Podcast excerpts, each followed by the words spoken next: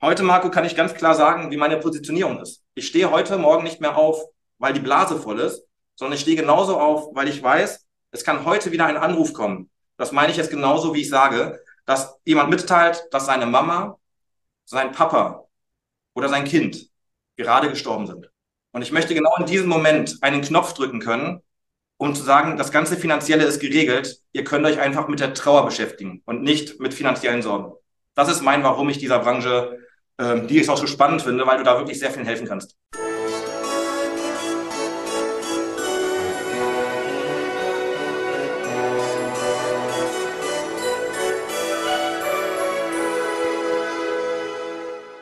Hallo und herzlich willkommen. Mein Name ist Marco Peterson und ich begrüße Sie zu einer neuen Folge des Königsmacher Podcast, dem Podcast der Versicherungsbranche mit den Besten von heute für die Besten von morgen. Auf meinen heutigen Gast wurde ich von Nico Locker aufmerksam gemacht. Und als wir über Best Practice Beispiele in der Branche sprachen, nannte er seinen Namen und erklärte, er hat sich mit dem Thema Tod ein Thema gepackt, bei dem viele erstmal zusammenzucken. Er hat eine angenehme Art entwickelt, damit umzugehen und da ist von on bis offline alles durchdacht. Da dachte ich mir, okay, das muss ich mir mal anschauen. Gedacht, getan und dabei ist mir aufgefallen, dass mir schon mehrfach in meinem Newsfeed auch aufgefallen ist, und zwar mit seinem zweiten, seiner zweiten Passion, und zwar als Speaker, wofür er immer mit einer VR-Brille übt. Und dazu hat er mir noch in unserem Vorgespräch erzählt, dass er schon sehr lange in der Versicherungsbranche ist, aber erst seit ganz, ganz kurzem, und zwar genau seit, ich glaube, offiziell ist dann fünf Tagen, äh, Makler ist. Es gibt also viel zu bereden und zwar mit Christoph Steinberger aus Kerpen. Hallo Christoph, schön, dass du da bist. Hallo lieber Marco und vielen Dank an Nico für die Empfehlung. Ähm, was die äh, Zuhörer noch nicht wissen, aber auch ne, mal noch sagen muss, du bist ja der schnellste Gast. Das habe ich, das weißt du ja, ne? Wir haben einfach von der Anfrage an dich, hast du dann einfach in drei Minuten, glaube ich, geantwortet. Und äh, jetzt bis zur Aufnahme hat es jetzt drei Tage gedauert oder vier Tage. Also, so schnell kann man im Königsmacher-Podcast sein, möchte ich festhalten. Das ist das gilt es zu unterbieten. Ich bin gespannt. Ähm, ich habe ja in der Einladung schon viel über dich verraten, aber bevor wir zu den ganzen Themen kommen, die alle irgendwie beruflich sind, erstmal ganz zu dir, würde ich sagen. Ne? Und zwar ist meine erste Frage immer so, oder meine erste Bitte. Stell dich selbst doch mal mit drei Hashtags vor und erklär, warum die zu dir passen, warum du die gewählt hast. Drei Hashtags, okay. Erste ist klar Finanzen Steinberger, weil es unser Unternehmen ist. Der zweite Hashtag, wir sind für euch da, weil wir natürlich in der Vergangenheit viel gelernt haben, Flutkatastrophe und was alles so im Leben passieren kann. Und todsicher, weil alles, äh, das ist meine Antwort auf alle Fragen, das Thema todsicher. Antwort auf alle Fragen ist todsicher. Ja, gut. Äh, was, wir sind für Sie da. Ja, gut. Und dann ist die nächste Frage noch nach dem Emoji. Wenn es ein Emoji gibt, welcher passt zu dir und warum? Ich würde den Blitz-Emoji nehmen, weil wir stehen für Innovation. Wie? Also, und, und warum Blitz? Ja, ich denke, der Blitz ist einfach Geistesblitz. Manchmal hast du den Vorteil, dass du vielleicht einen ja, Impuls hast von außen oder in irgendeinem Studiengang irgendeinen Satz gehört, wo du denkst, was kannst du davon machen und was hast du an Möglichkeiten für deine Kunden genau das zu machen, was die Kunden verdient haben. Ah, okay. Ja, wunderbar. Blitz hat noch keiner gehabt, kann ich sagen. Also, mir sind viele im Kopf, aber Blitz war noch nicht bisher. Bist du der Erste. Jetzt kommen noch so, so, so vier Entweder-Oder-Fragen. Ich sage dir mal irgendwas und du sagst, was und warum. Die erste ist Hund oder Katze? Hund. Weil? Die sind nicht so zickig wie Katzen. Das stimmt. Ja, ne, so Hunde hören halt Katzen nur, wenn sie Hunger haben oder Lust drauf haben. Ich hätte sagen können, wir haben Hühner, aber äh, das war nicht die Frage. ihr habt Hühner? Habt ihr auch einen Hund? Aber einen Hund habt ihr nicht. wir, wir, haben, wir, haben, acht Hühner im Garten, unsere Betriebshühner und äh, wir haben ein Meerwasseraquarium. Also ansonsten äh, bleibt mit Kindern und Frau nicht wirklich viel Zeit für äh, Gassi gehen und Co. Und bei den mhm. Hühnern, die müssen nicht so viel Gassi gehen und die äh, Fische, die kommen auch alleine klar. Stimmt, die Hühner bringen vor allen Dingen auch noch Eier, ne? Genau. Also ist ja noch ein Mehrwert. Meerwasseraquarium Salzwasser also, ne? Also was sind da für ja. Fische drin? Ja, Salzwasser. das sind äh, hier Nemos, Doris, wie man sie halt kennt, ah. netten Doktorfische und Seegurken, Seeigel, also recht spannend, was da alles so links und rechts kriecht und schwimmt. Die sind auch bunter als wie normale, ne? Ja. Also mehr äh, Salzmeerfische, glaube ich immer. Also wenn ich so normale Fische mir anschaue, sind die so ja Langweilig irgendwie. Das sind keine Nemos und Doris. Ja, die passen nicht ins Süßwasserquadern. Nächstes Pizza oder Pasta? Pizza. Weil? Weil, weil bei Pasta beschmiere ich mich dauernd. Das ist wie Nudeln. Das fliegt überall hin und nicht da, wo es sein würde. ah, gut. Dann das dritte sind Star Wars oder Star Trek? Star Wars war, glaube ich, nur der erste Kinofilm, den ich damals gesehen hatte. Aber das war nicht der erste Star Wars-Film, oder? Ich Weil glaub, so, als, Ja, also es war, ich glaube, der erste Kinofilm, der wirklich dann ausgestrahlt wurde, so rund 1990, 2000, so irgendwo in der Bandbreite müsste es gewesen sein. Ah, okay, das war dann quasi die zweite Trilogie, vermute ich mal. Das wirst Ja. du wahrscheinlich besser wissen als ich. Oh, ja, weil, weil, nee, weil die erste ist von Mitte der 70er und da waren wir beide noch nicht am Leben. Nee. Und äh, das dritte ist, äh, das dritte, das vierte ist jetzt Niemals geht man so ganz von Trude her oder Alle Gläser Hu von Casala. Niemals geht man so ganz, weil immer etwas von dir da bleibt und ähm, du immer in guter Erinnerung bleiben solltest. Meistens auch bleibst, oder? Wollen wir es hoffen. Doch, auf jeden Fall. Nee, aber ich dachte mir, am Ende muss ich irgendwas nehmen, was einfach mit dem Tod zu tun hat, was ja dein Thema ist, aber den Tod halt nicht so traurig darstellt. Ne? Und das finde ich beide Lieder einfach positiv. Ähm, du kommst aus Köln, ne, aus der Nähe von Köln. Wie ich jetzt gelernt habe, nur zur Hälfte. Ja, aus dem schönen Kerpen bei Köln, ja, genau. Äh, aus, dem, aus, dem, aus dem Ortschaft von Michael Schumacher. Genau, da gibt es auch eine schöne Anekdote zu. Ich habe mal gegen Michael Schumacher im Kartfahren gewonnen. Aber nicht so, wie wahrscheinlich jetzt alle denken, sondern Michael Schumacher war auf der Kartbahn in Kerpen, war in der Ehrenrunde und ich bin in die Boxengasse gefahren und da habe ich ihn überholt. Du hast Michael Schumacher sogar der Boxengasse überholt. Voll der, voll der Loser. Äh, sehr, sehr geil. Ähm, ja, aber dann, wie, wie alt warst du da, wo du ihn überholt hast? Ach, das ist schon ein paar Jährchen her. Ich bin jetzt 38, es war 15, 16 Jahre Minimum schon mal her. Also schon eine ganze Weile. In dem Sinne auch schöne Grüße an Schumi und hoffen, dass es ihm gut geht.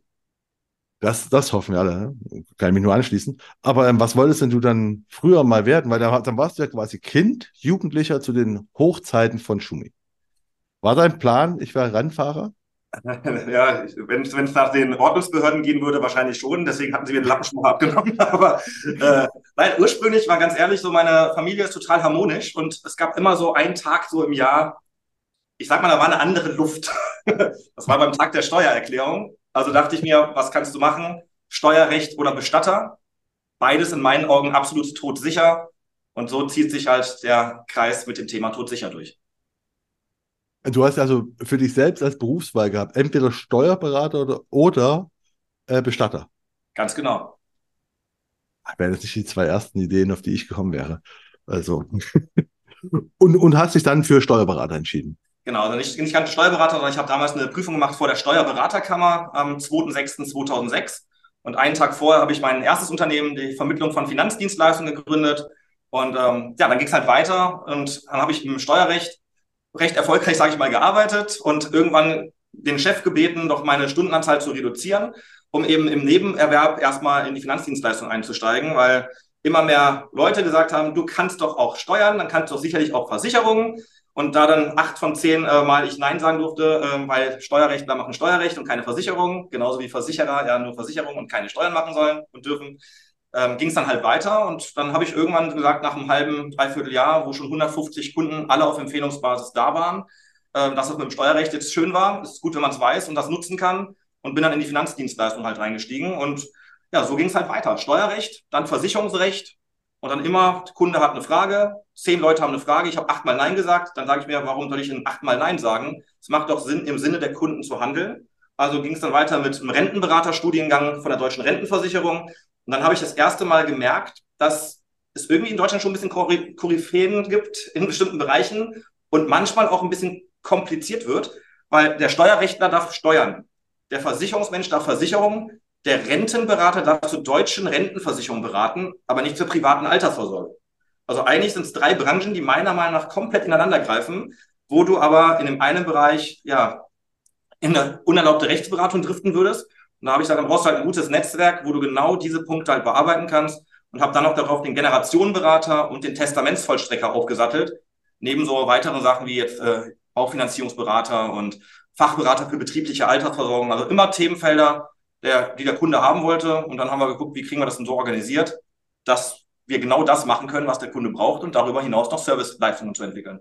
Dazu kommen wir jetzt wirklich dann später zu dem Generationenberater. So, erstmal noch so dein Einstieg in die Branche. Du hast einfach, du hast erzählt, du hast deine äh, Finanzberatung äh, gegründet, das Unternehmen, hast dann Steuerberatung, aber als, also hast du ja quasi, du hast eine, du bist von der Schule gekommen, hast gesagt, okay, ich werde Steuerberater. Oder Steuer. Ja, ich habe äh, erst gesagt im Steuerrecht, weil ne, wieder Harmonie in der Familie war mir wichtig.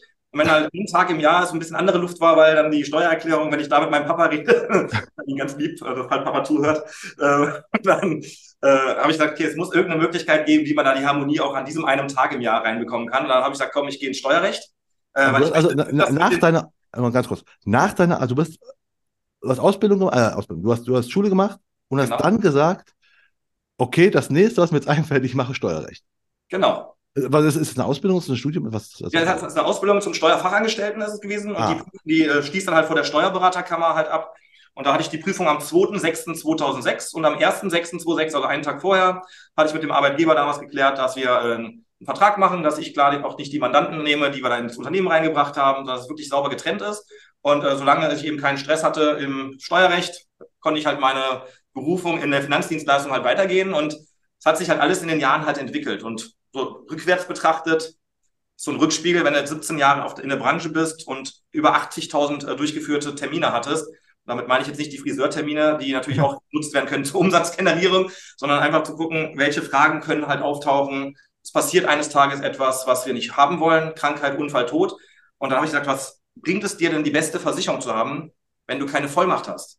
Was bringt dir die beste Vollmacht, wenn keiner weiß, wie man sie nutzt? Oder okay. du hast irgendwelche Krankheiten und keiner weiß, welche du hast und dann kriegst du Medikamente, die du vielleicht nicht nehmen darfst oder bist im Ausland und das sind alles so Punkte, die mir der Reihe nach ähm, aufgefallen sind. Habe dann immer in den letzten 17 Jahren durch den Rückspiegel betrachtet gemerkt, da gibt's noch mehr. Und ähm, heute, Marco, kann ich ganz klar sagen, wie meine Positionierung ist. Ich stehe heute Morgen nicht mehr auf, weil die Blase voll ist, sondern ich stehe genauso auf, weil ich weiß, es kann heute wieder ein Anruf kommen. Das meine ich jetzt genauso, wie ich sage, dass jemand mitteilt, dass seine Mama sein Papa oder sein Kind gerade gestorben sind. Und ich möchte genau in diesem Moment einen Knopf drücken können, um zu sagen, das ganze Finanzielle ist geregelt. Ihr könnt euch einfach mit der Trauer beschäftigen und nicht mit finanziellen Sorgen. Das ist mein, warum ich dieser Branche, äh, die ich auch so spannend finde, weil du da wirklich sehr viel helfen kannst. Das ist auch vollkommen richtig, das ist auch echt ein schöner Job. Aber wir wollen jetzt mal kurz noch, erstmal noch kurz in deinen Rückspiegel schauen, ja. den du gerade gesagt hast, um dann kommen wir dahin, wo du gerade bist. Ähm, und zwar, du hast im, du hast, A, hast du 80.000 Termine, die muss man ja machen. Ähm, davon wirst du auch einige in der, in, als, als Steuerberater gemacht haben. Ich habe keine Ahnung, wie, wie, wie kommt man als Steuerberater, kommen da Kunden automatisch, weil sie sagen, so Gott, also Steuer ist echt so ein Thema, wo keiner sagt, cool. Also ich kenne zumindest, abgesehen von Steuerberatern, sagt ja keiner, hey, geil, endlich kann ich mich heute Abend mal am Samstagabend mit der Steuer beschäftigen. Ähm, ist es da einfach, Kunden zu bekommen? Also hast du einfach gesagt, okay, ich bin, ich bin Steuerberater und dann kommen die ganzen Kunden an oder ist es ähnlich wie bei der Versicherung, dass du da schon echt dich irgendwie also positionieren musst? Also ich sag mal so, der, ich bin ja als Steuerfachangestellter im Steuerbüro angestellt gewesen und ähm, es gab halt immer wieder Leute, die dann gesagt haben, hier kannst du neben Steuern auch Versicherung. Und dann habe ich immer gesagt, ja, nee, ich kenne mich in Steuern aus. Und dann habe ich gesagt, warum soll ich denn eigentlich immer sagen, nee, kann ich nicht? Und dann habe ich den Arbeitgeber angehauen und habe gesagt, hier, ich habe so viele Anfragen links und rechts, ähm, die das Thema Versicherung halt interessiert dann habe ich gesagt, warum soll ich das nicht ähm, auch mal versuchen? Dann bin ich nebenberuflich gestartet, war auch recht erfolgreich nebenberuflich und dann wusste ich irgendwie nach äh, kurzer Zeit, okay, ähm, Steuerrecht ist schön und gut, aber ich will einfach noch mehr, weil meistens ist es so, du bringst die Unterlagen dem Steuerberater, der sagt, ich kümmere mich drum, gibt das dann seinen Mitarbeitern und schreibt danach eine dicke Rechnung. Also alle Steuerberater, die zuhören, ihr seid natürlich aus, ausnahmsweise nicht gemeint, aber es gibt halt natürlich viele, so habe ich es halt erlebt, äh, der Steuerberater steht vorne, schreibt eine schöne Rechnung, erzählt irgendwas, gibt es dem Mitarbeiter und der macht die Arbeit. Und kriegt einen Teil von seinem äh, Gehalt nachher ab. Und das war irgendwie ein Punkt, wo ich sagte, das macht ja Sinn. Ich habe eine sehr gute Ausbildung gehabt bei dem alten Arbeitgeber. Und irgendwann war dann der Punkt gekommen, dass ich rausging aus dem Steuerrecht und habe dann nebenbei eben meine Selbstständigkeit schon äh, ja, gestartet und hatte dann nach anderthalb Jahren so fast 200, 250 Kunden, alle auf Empfehlungsbasis, die alle mit dem Thema Versicherung um die Ecke kamen. Also diese 80.000 durchgeführten Termine, inklusive Servicetermine und so weiter. Ähm, Daraus resultieren auch mittlerweile über 10.000 Verträge, die, die ich vermittelt habe. Und wird alles komplett auf Empfehlungsbasis, weil natürlich, man hat auch Fehler gemacht in der Vergangenheit, aber letztendlich ist es immer wichtig, dass du nach vorne guckst und guckst, was kannst du machen, um dem Kunden wirklich zu dienen. Und die, ach so, okay, die Kunden hast du also einfach als Steuerberater sind quasi die Kunden zu dir gekommen und gesagt, so, ey, du machst auch Versicherungen. Das heißt einfach, du hast deine Versicherungskunden äh, gar nicht akquiriert, sondern die kamen an und meinten so, ey, du kannst du auch Versicherungen. Ganz genau. Verstehe, also, ja? Und genau, ich selbst, als, als Steuerfachangestellter, genau, als Steuerfachangestellter bin ich halt dann im, im, Büro gewesen und dann kamen halt nach und nach die Leute auf irgendwelche Familienfeiern, wo man natürlich auch eingeladen war. Hier, du bist doch der mit den Steuern, ich habe mal eine Frage und dann kamen die natürlich alle wieder und das was mit Steuern kannst du auch versichern. Und irgendwann habe ich gesagt, das ging mir irgendwann so auf den Sender, dass die Leute immer da stehen und immer gefragt haben, ob irgendwas mit Steuern, wo ich sage, komm, sucht euch den Steuerberater, macht das, lasst mich doch bitte mal in Ruhe. Wir sind nicht auf einem Geburtstag, auf einer Hochzeit, auf sonst irgendwelche Feierlichkeiten. Ähm, und dann war es aber irgendwann so, dass die Leute immer wieder um die Ecke kamen und sich irgendwie ja, scheinbar wohlgefühlt haben und äh, in den Dialog gegangen sind. Und ja, dann ging es halt weiter. Dann habe ich halt wirklich aus der aus dem Nebenerwerb, weil die Leute mich angesprochen haben, die mich nur privat kannten. Ich war im Roten Kreuz, dann haben die Leute mich angesprochen, hier, du machst doch das und das. Und so ging das dann eben von Mund zu Mund Propaganda weiter. Und ich habe ein ganz klares Ziel und sage, bei mir ist der Bestandskunde wichtiger als der Neukunde, weil nur durch die Bestandskunden, wenn ich die wirklich immer weiter veredel, veredel, veredel, dann weiß ich genau, dass das eben dauerhaft eine saubere, loyale und langfristige Partnerschaft ist. Du wirst auch enttäuscht davon, aber das ist, gehört zum Leben dazu. Wichtig ist immer Krönchen richten und weiter nach vorne gucken. Vollkommen richtig. Ähm, du, okay, ich will mal, mal deinen Lebensweg also, ne, mal, mal als äh, chronologisch versuchen zu verstehen. Du hast Ausbildung gemacht zum Steuerfachangestellten, wie das heißt, glaube ich. Genau. Und äh, hast dann dich selbstständig gemacht mit Versicherungen. Äh, bis dann, äh, aber du warst, du warst noch kein Makler. Makler bist du erst seit, seit fünf Tagen oder so, ne? So offiziell Makler. Seit dem, seit dem 2. Oktober bin ich, äh, habe ich mich umregistrieren lassen nach 17,5-jähriger Zusammenarbeit mit einem sehr guten Unternehmen für Mehrfach, als Mehrfachagent. Und dann habe ich gesagt, okay, 2. Oktober war für mich der Zeitpunkt, wo ich sagte, jetzt will ich mal richtig äh, noch, noch mal Gas geben ähm, und nochmal komplett mich neu ausrichten, wie man halt in der Zukunft arbeiten möchte. Und deswegen, äh, wenn man 2. Oktober, genau jetzt ähm, Ausstrahlung, ja. musste nachher rausschneiden, 20. Oktober wäre dann vor 18 Tagen, genau. wäre es dann äh, gewesen, Genau, und deswegen freue ich mich da auf die Reise und äh, natürlich, wenn du partnerschaftlich mit einem Unternehmen auseinandergehst, äh, ähnlich wie es ja beim Nico Locker auch ist, äh, dass er dann eben nach 23 Jahren im partnerschaftlichen äh, weggehst. Nach 17 Jahren, da hast du ein lachendes und ein weinendes Auge, weil Lachen, klar, du hast tolle Erlebnisse gehabt, tolle, äh, tolle Reisen, die du auch erlebt hast und äh, tolle Menschen, inspirierende Menschen. Und ich bin sowieso ein Freund davon, egal welcher Vermittlergattung du angehörst, ob Ausschließlichkeitsvermittler, Mehrfachagent, Makler, Honorarberater und alle, die ich jetzt gerade vielleicht vergessen haben sollte, alle machen erstmal einen richtig guten Job. Und solange in der Branche sie nicht untereinander miteinander klarkommen und äh, sich gegenseitig wertschätzen, würde es der Kunde draußen sicherlich auch nicht können, weil wir sollten alle mal vor unserer eigenen Haustüre kehren und gucken, was können wir als bestmögliche Möglichkeit machen, um unser Leben voranzubringen und im Idealfall im Sinne des Kunden. Absolut, ganz deine Meinung. Ich glaube, äh, außerdem ist dem dem Kunden da draußen vollkommen egal, wie deine Berufsbezeichnung ist. Du bist der Versicherungsmensch, Punkt. Weißt du, weil es ist vollkommen egal, ob du Mehrfachagent, Makler, Ausschließlichkeit, whatever bist. Ähm, aber wieso bist denn du jetzt genau zu diesem Mehrfachagent? Wie bist du dahin gekommen? Ich meine, du hast gesagt, okay, ich mache, mich rufen ständig Leute an wegen Versicherungen, die fragen mich wegen Versicherungen, nervt, ich mache es auch mit. Ich, ich, ich gebe euch jetzt Versicherungen. So, ich mache jetzt diese Ausbildung oder machst eine, eine Nebenbe äh, nebenberufliche Ausbildung dazu. Ja, und ja. Äh, aber dann hättest du ja auch schon Makler jetzt sein können. Bist du nicht geworden. Was war los? Warum bist du, also warum bist du dahin gekommen, wo du gewesen bist?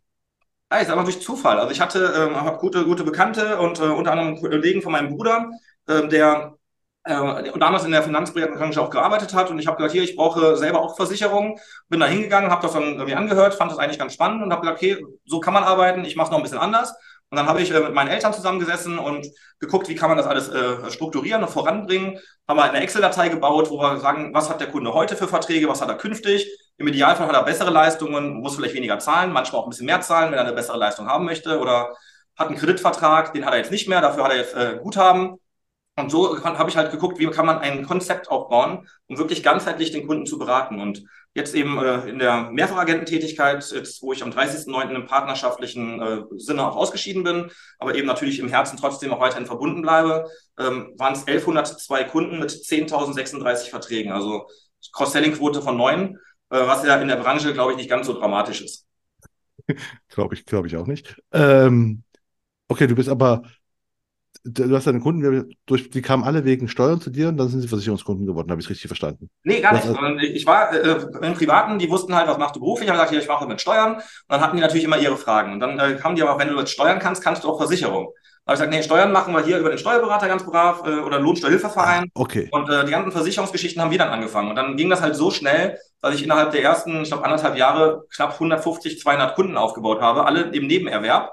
Also ne, immer Samstag, Sonntag. Meine Eltern haben gesagt, solange hier kein Kunde reinkommt, kannst du das Büro unten im Keller komplett umbauen. Und nachher waren das wirklich reine Aktenstahlschränke, ja, diese Bisley-Schränke, die man vielleicht kennt. Äh, da standen danach nur Schränke rum, man hat von dem Büro nichts mehr gesehen, weil immer wieder weitere äh, Schränke gekauft wurden, weil immer mehr äh, Kunden kamen. Am Anfang erst mit ganzen Ordnern, die ich immer mitgenommen habe. Irgendwann habe ich dann mit Dakota, einen Kofferhersteller, ähm, geguckt, wie kriege ich einen Koffer hin, den ich mitnehmen kann, um mir beim Kunden vor Ort, wie hat im Jahr 2006, schon ein paar Jährchen her, dann vor Ort die Sachen einzuscannen, mitzunehmen, damit nicht dann irgendwann ein Kunde anruft und du sage mal, ich habe ein Auto verkauft, ich brauche meinen Fahrzeugbrief. Ja, dann sage ich ja, dann, dann nimm ihn dir doch aus deinem Ordner, ja, der ist doch bei dir. Dann habe ich gesagt, Mist. Und dann habe ich geguckt, dass ich die ganzen Ordner wegbekomme. Dann habe ich mit diesen, ich kenne mal von Lightstir, diese Hängehefter angefangen, äh, aber das wurde dann auch immer, immer mehr. Und jetzt mittlerweile sind wir recht lang schon komplett digital unterwegs. Wir haben für jeden Kunden auch so eine, eine Kladde, wo ein paar Feinheiten draufstehen. Bist du mit dem per Du? Was trinkt der Kunde, wenn er zu uns ins Büro kommt?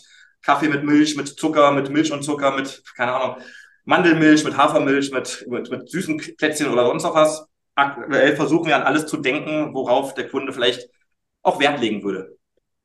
Ah, zwei Fragen. A, da, seit wann meinst du, bist du, also du hast selbst festgestellt, okay, diese ganzen Orten hin und her schleppen ist voll scheiße, habe ich keine Lust drauf, außerdem wird irgendwann das Büro voll mit Aktenschränken, zu viel Platz. Ähm, also hast du gesagt, du digitalisierst. Wann, wann hast du angefangen zu digitalisieren? Ja, eigentlich, eigentlich, schon von 2006 an. Also seitdem ich in der Branche bin, hatte ich immer so einen kleinen Rollkoffer dabei, ähm, der auch heute noch einigermaßen funktioniert, hat noch keine Rollen mehr, die sind abgenutzt. Äh, und da ist ein kleines Stromaggregat drin und da konnte ich halt immer mit, mit einem Drucker durch die Gegend fahren und habe dann vor Ort bei den Leuten alles ausgedruckt, weil ich gesagt habe, warum nochmal doppelt durch die Gegend fahren äh, in Zeiten von heute sind die Spritpreise anders noch als damals. Ähm, und dann habe ich sofort angefangen. Und Digitalisierung ist ja ein großes Wort. Manche ist ja schon Digitalisierung, wenn sie irgendwelche Schnipsel irgendwie einscannen, ist ja schon Digitalisierung. Ist ja die Frage, wo fängt Digitalisierung an und wo hört äh, Bürokratie auf, ne? Ja, stimmt. Aber wie hast du denn du hast ja gerade gesagt, du hast alles digitalisiert, trotzdem noch eine Klatte äh, für, für jeden Kunden. Warum die Klatte? Kannst du es nicht auch einfach digital auf, auf, auf, auf dem iPad dir anschauen, was der, was Marco gerne trinkt, wenn er bei vorbeikommt? Ja, das äh, ist grundsätzlich eine gute Frage. Sagen wir mal, wir hatten jetzt am 15.07. vor zwei Jahren hier die schöne Flut genau vor der Türe. Ähm, und wenn ich das alles digitalisiert hätte und die Leitungen fallen aus, möchte ich immer noch für mich so eine Art Notfallplanung haben. Und dann in der Kladde sind nicht die Dokumente drin. Da ist ein, ein Deckblatt, sage ich mal, drauf, wo wir halt genau drin stehen haben, von wem ist der Kunde, sage ich mal, empfohlen worden. Seit wann ist der Kunde unser Kunde? In welchem Service-Level ist er? Wen hat er uns weiterempfohlen? Von wem kam er? Wie sind die Feedbacks? Welche Bewertungen hat er uns gegeben? Gab es irgendwelche Besonderheiten bezogen auf den Kunden? Dass wir eben möglichst schnell auch sehen können auf einem Blatt, zu sehen, aha, das sind die Daten, um denen es geht. Hat derjenige Kinder? Auch Kinder vielleicht, von denen der Partner nichts weiß? Das ist ja mal ganz spannend, was man da so in seinem alltäglichen Tun hat. Aber das ist ganz spannend, weil ich, äh, dass du auch die, äh, die Flut äh, anbringst, dass du noch eine Karte hast, weil nämlich das gleiche hat nämlich auch mit Kim Hahn habe ich gesprochen, die ja genau bei der bei der äh, Flut da mit betroffen war quasi und die auch sagte, hätte ich nicht damals, sie war nämlich auch voll auf dem Digitalisierungstrip nicht, aber ne, ich will alles digitalisieren hatte aber zu dem Zeitpunkt noch nicht alles digitalisiert, ist jetzt dankbar, weil sie gesagt hat, hätte ich alles digitalisiert gehabt, wir hatten, die hatten zwei Wochen lang keinen Strom. Ja. ja? Hätten jetzt auch keinem Kunden helfen können. Und ähm, deswegen hat sie auch gesagt, ich werde nie wieder alles digitalisieren. Mhm. Und äh, das sagst du, dass du es gleich sagst. Ähm, aber das, das, das Spannende finde ich ja, dass einfach genau, wenn man halt so ein, so ein, so ein schreckliches Erlebnis, weißt du, man hatte also die, die Flut ist ja, es hat nicht nur ein bisschen geregnet, das war eine Flut. Es war einfach, du hast gemerkt, wie fragil dann doch Technologie sein kann und dass man dann nämlich sagt, ein bisschen was Analoges vielleicht doch haben für den Fall der Fälle. Bist du, auch, bist du auch durch die Flut quasi von der Digitalisierung so weit geheilt, dass du sagst, okay, irgendwas will ich auf jeden Fall halt immer analog haben, weil es könnte sein, dass mal der Strom weg ist. Ja, ich sag mal so, wir haben natürlich auch Notstromaggregate und so weiter, aber du siehst halt, wir haben direkt bei uns bei der Türe, wir waren die erste Reihe, die nicht evakuiert werden musste. Alle anderen waren evakuiert. Wir hatten den äh, Rettungshubschrauber, der ist im Zwei-Minuten-Takt hier über unser Haus geflogen. Wir haben in der Nachbarschaft einen kleinen Bauernhof, da standen die, die Kühe, die äh, dann vom Viehtransporter noch kurz vorher auch wegtransportiert wurden, die einfach so einen angeguckt haben, äh, als gäbe es keinen Morgen mehr. Und bis dann wusste ich auch noch nicht, dass Kühe nicht schwimmen können. Das hat mir dann der, der Bauer erzählt. Dann wurden die alle in so einen Viehtransporter reingepackt und dann ging es halt los. Ich habe mein Büro halt im Keller, haben äh, so eine Frau, zwei Kinder und dann ging es halt drum, jetzt bist du stark eben für dich äh, selber, musst du gucken, wie kannst du eine Ruhe ausstrahlen, dass eben keiner hier äh, komplett durchdreht. Und dann hast du hier über 350 Kundenfamilien, die äh, teilweise mit ihrer Existenz ge äh, gebankt haben. Und dann bist du halt hier, sitzt du noch drin, du weißt, du hast Wasser vor der Türe stehen, du weißt nicht, wie lange es noch gut geht und bist hier in, äh, ich sag mal, fast 14 Tage rund um die Uhr in Erreichbarkeit und guckst, wie kannst du das nachher alles so managen. Und wenn du halt sowas siehst, dass du nach kann sechs, sieben Wochen Leute auch ihre Kinder halt nicht mehr lebend bergen können. Oder ich habe von Kunden irgendwelche Fotos bekommen von ihren kaputten Autos, wo dann der halbierte Körper des Nachbarns in der Baggerschaufel war. Und äh, das sind einfach so Punkte, die haben mich extrem geprägt. Und ich habe gesagt, ich möchte nie wieder so eine Situation haben. Wir werden es nicht verhindern können, aber wenn wir einfach ein bisschen gucken, dass die Kommunen mal ein bisschen eher Gas geben und sagen, ein bisschen Rückhaltezonen, nicht alles komplett zupflastern, um wieder ein paar Euro reinzubekommen, einfach ein bisschen mehr Menschlichkeit zu zeigen und zu sagen, was können wir denn machen, um in dem Zusammenhang zusammenzustehen. Und das war echt Wahnsinn. Jetzt gerade hier bei uns, Kerpen, Erftstadt direkt, äh, die war ja auch gut betroffen oder meine Schwiegermutter im, im Ahrtal. Wir haben halt recht viele im Kundenkreis gehabt. Zum Glück ist keiner von unseren Kunden verstorben. Aber wir hatten natürlich sehr, sehr viele, die richtig Existenzängste hatten wo die einfach nicht wussten, wie es weitergehen soll. Und wenn du sowas mal erlebt hast und dann irgendwie 54 Gesellschaften kondierst. Ich habe mir eine so eine, äh, ich mache mal ein bisschen äh, Werbung für Amazon, mitten in der Flutkatastrophe über Amazon so eine zwei große Tafeln, drei Meter mal zwei Meter fünfzig gekauft, so ähm, Whiteboard-Tafeln.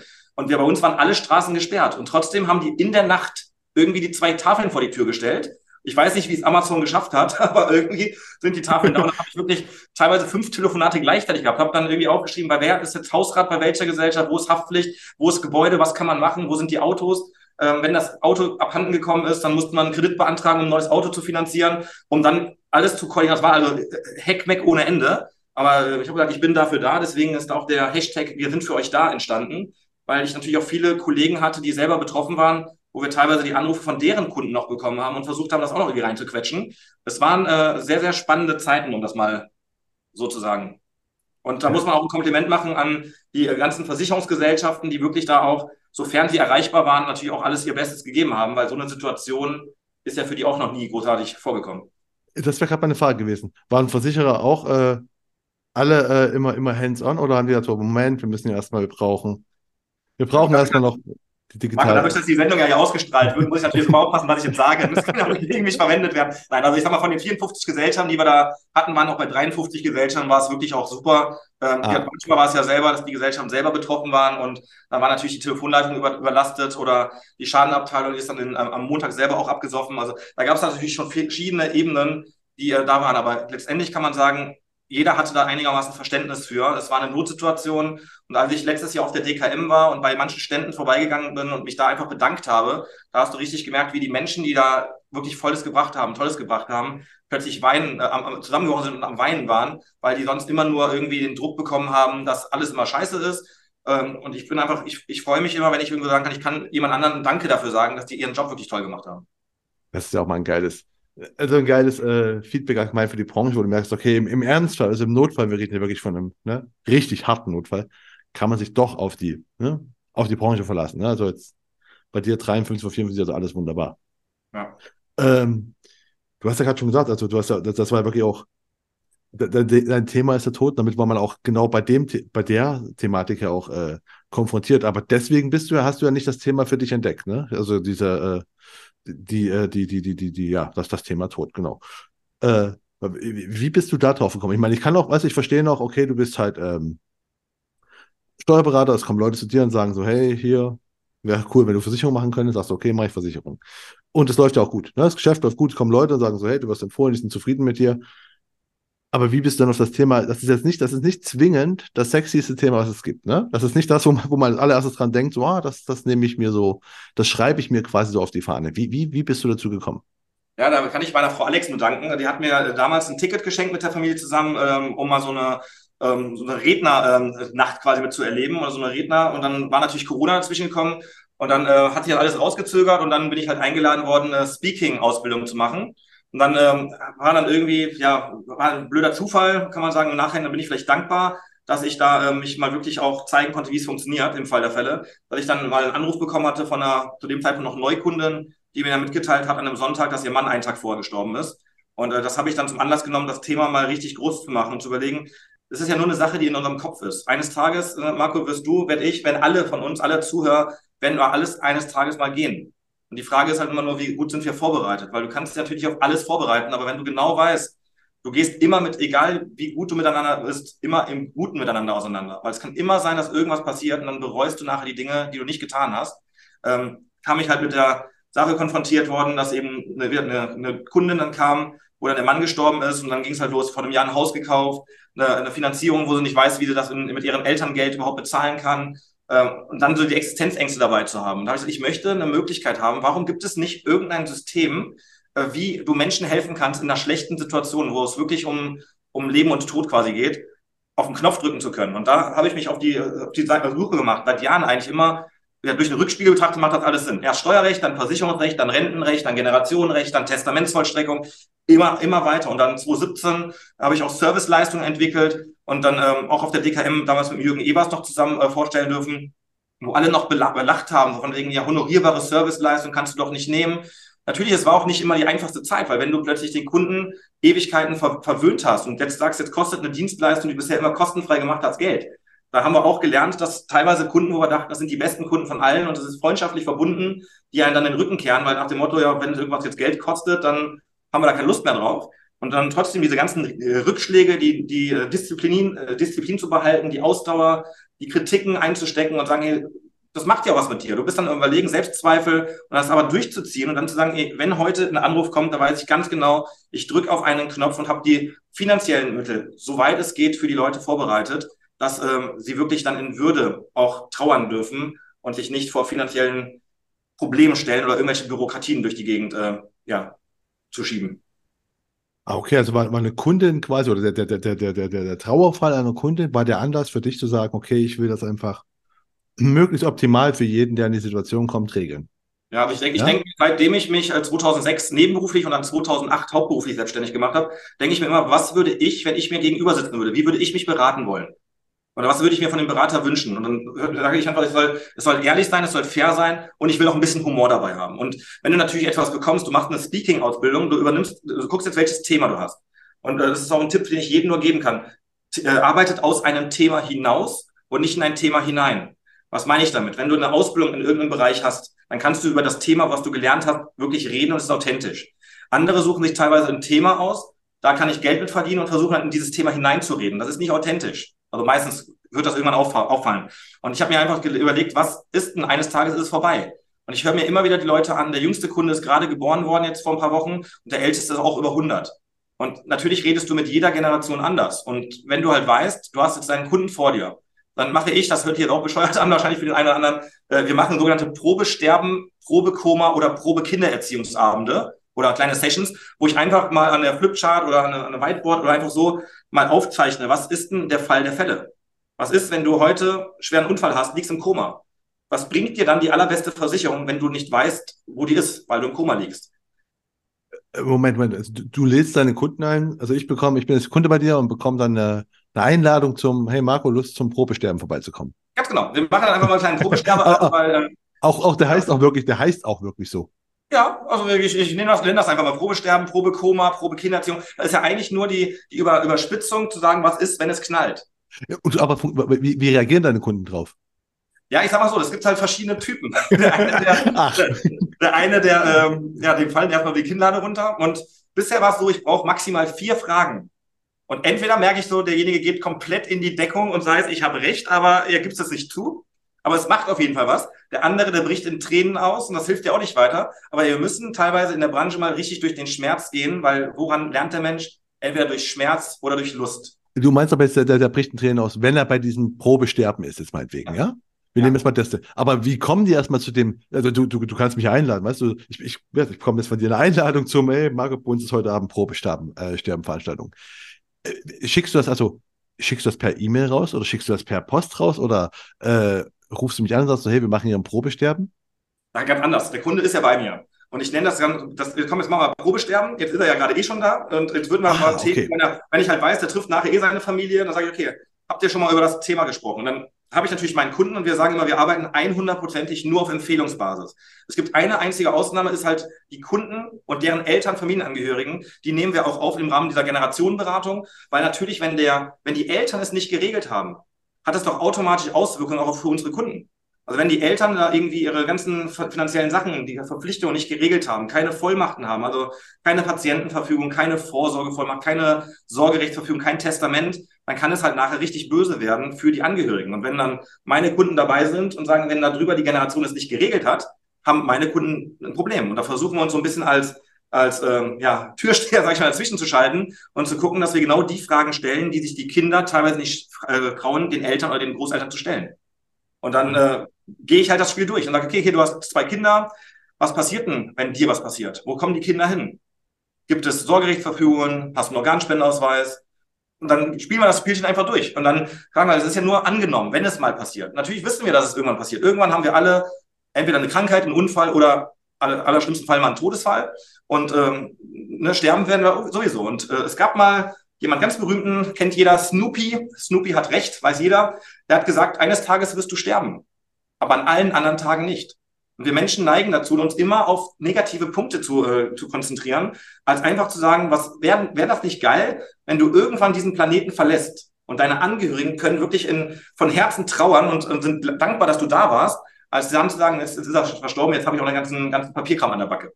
Und das ist so meine Motivation, morgens aufzustehen und sagen, ich weiß, es kommt jeden Tag irgendein Anruf rein von der Geburt, von einem Todesfall, darauf zu reagieren, eben relativ schnell eine Helikopter an sich zu haben. Und wenn mir die Frage kommt, dann habe ich automatisch immer Versicherung, Renten und Steuerrecht. Immer diese drei, drei also eigentlich Steuerrecht, Versicherungsrecht, Rentenrecht, gehen mir immer bei der Frage direkt durch den Kopf. Und äh, ein Rechtsanwalt sagt immer, es kommt darauf an, dann gibt es Zivilrecht und Strafrecht und so ist es bei uns auch. Wir wissen halt nicht, was Anfang des Tages passiert. Das macht den Tag ja auch sehr spannend. Und dann eben in dem Moment, wo es knallt, wirklich da zu sein, zu sagen, hey, wir sagen nicht nur, dass wir da sind, sondern wir haben es auch in den letzten Jahren immer bewiesen, dass dann, wenn es richtig geknallt hat, dass wir dann trotzdem auch Seite an Seite mit unseren Kunden stehen. Ah, okay, also das ist, ich, ich werde nicht eingeladen zum Probesterben, sondern in, der, in deiner Beratung ist quasi Probesterben ein Teil, sage ich jetzt mal einfach. Das geht so, so oder so. Weil wenn du sagst, du möchtest jetzt mal eine 20-minütige Session einfach mal haben zum Thema Probesterben, dann machen wir so eine kleine Stammbaumanalyse und gucken mal genau, was passiert, wenn dem Marco was passiert. Ah, ich verstehe. Okay, und ähm, die Reaktion von den Kunden, also wie, wie, wie finden die das? Also sie finden das dann gut wahrscheinlich. Also ich vermute mal, ich werde es zwar auch im ersten Moment ähm, überfordert vermute ich mal, also ich komme zu einer Beratung und dann kommt sowas. Aber ich glaube, dieses Probefall durchzuspielen ist positiv, wird positiv wahrgenommen. Es kommt ein bisschen auch auf den, auf den Menschentypen an, äh, wo du halt sagst, es gibt natürlich die dominanten Typen, die sagen, die haben alles geregelt. Und dann stelle ich zwei, drei Fragen, ja, wie genau und wie kommen die Daten von A nach B? Und äh, der beste, das beste Beispiel ist meistens, hast ein Ehepaar hier, dann sagen die, ja, wir haben uns gegenseitig begünstigt im Fall der Fälle. Jeder soll die Entscheidung treffen. Und dann sage ich, okay, jetzt bist du im Auto unterwegs, du fährst gegen du, fährst, du hast einen Unfall verursacht und deine Frau liegt jetzt im Koma und du sollst plötzlich eventuell entscheiden, Stecker ziehen, ja oder nein. Dann mag es jetzt vielleicht sinnvoll sein, dass du sagst, dass diejenigen soll die Entscheidung treffen, aber ist derjenige in dem Moment in der Lage, den Stecker überhaupt ziehen zu können? Und dann merken die Leute schon irgendwie immer weiter. Oder ich habe auch eine relativ harte äh, Empfehlungsnahme. Sag mal, stell dir vor, äh, Marco, du würdest heute sterben. Wer sind die Menschen, die an deinem Grab stehen und weinen? Und genau diese Menschen, die da stehen und weinen werden, das sind genau die Menschen, die wir gerne, denen wir gerne helfen wollen, damit es bei dir, wenn es bei dir knallt, da keinen Stress gibt. Und keinen anderen. Ah, okay. Und dann kann es halt manchmal sein, dass jemand sagt, ich habe keinen Menschen, der für mich da ist und so weiter. Dann, dann merkst du halt, dass die dann zusammenbrechen und eben keinen haben. Was auch manchmal traurig ist, aber manchmal auch die Augen öffnet, weil äh, hast du vielleicht selber auch schon mal erlebt, auch vielleicht irgendwelche Feierlichkeiten gemacht, wenn ich jetzt sage, ich lade alle Leute ein, die du, die du kennst, dann sind natürlich viele Leute da. Wenn er sagt, pass auf, jeder äh, bringt was mit, sind schon weniger. Und wir konzentrieren uns im Leben halt immer ganz gerne, äh, wir vergleichen uns gerne mit anderen. Ist doch total egal, ob du, was die anderen denken von dir. Sei geradlinig, sei, äh, sei mit Ecken und Kanten und nicht allglatt, äh, weil dann wissen die Leute auch, wie sie sich zu nehmen haben.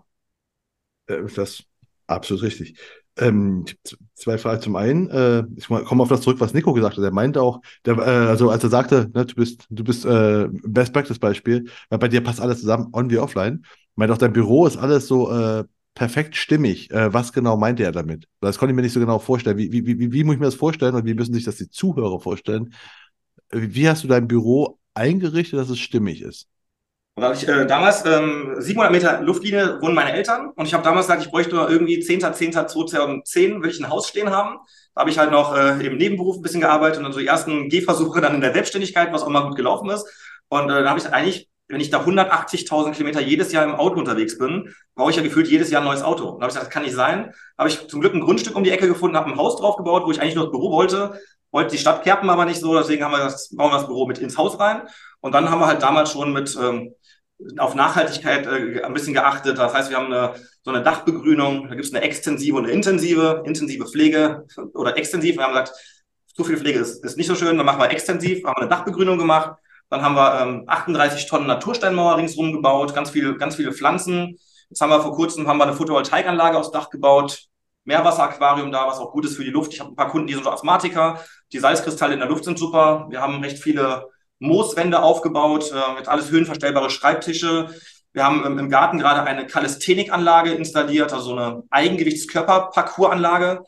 Meine Frau Alex ist äh, seit 1.6. parallel im Studium dran zur Ernährungswissenschaftlerin. Und dann ist unser Ziel eben, dass wir auch nicht nur den finanziellen Part machen, sondern den gesundheitlichen und Fitnesspart auch übernehmen.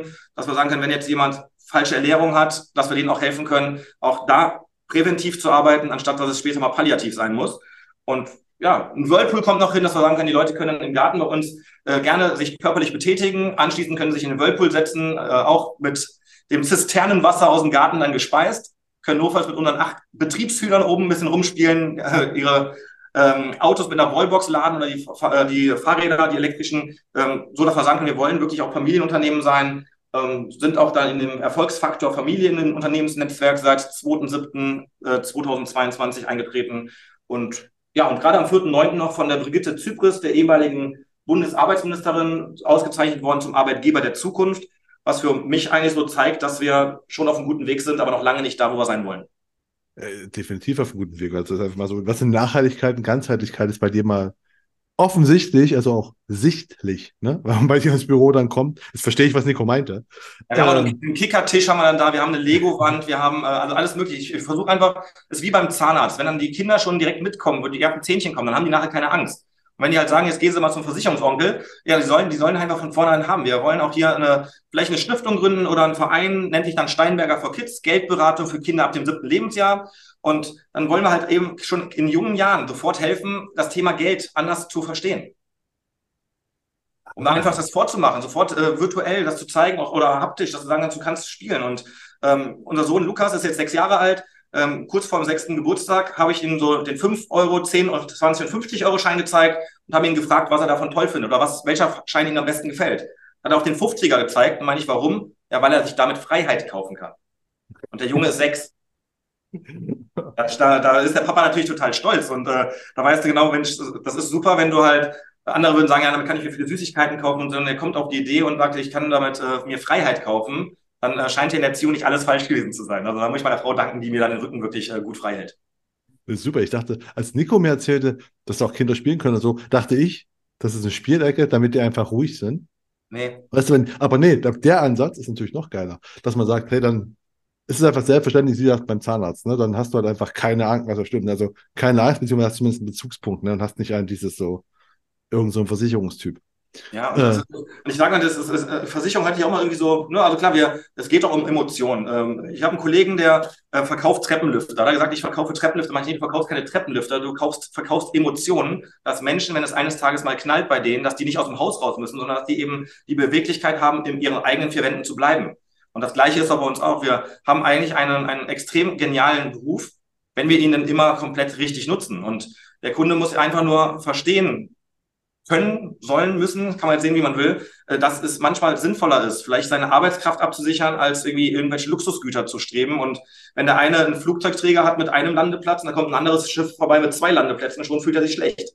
Ja, kann man sich natürlich schlecht fühlen, wenn man nur einen Flughafen auf einem Boot drauf hat und nicht eben zwei Flughäfen direkt drauf. Kann man sich natürlich jetzt drüber aufregen, aber versuche alle Sachen, auch die negativ im Leben sind, versuchen, so gut es geht, auch positiv zu sehen, weil sonst gehst du irgendwann noch kaputt. Äh, das definitiv ist sowieso Vergleich mit anderen. Also ne, Vergleich mit anderen ist immer der, der beste Weg, unglücklich zu sein. Absolut. Ähm, ich habe noch, noch äh, erstmal immer noch zu, zu, deinem, zu deiner Arbeit noch kommen, bevor wir zu, zu dem Makler kommen wir gleich, aber erstmal noch, du hast vorhin immer gesagt, ähm, du willst im, im, im, im Notfall, wenn was passiert, willst du auf einen Knopf drücken können und hast sofort alles alles genau. Wichtige da.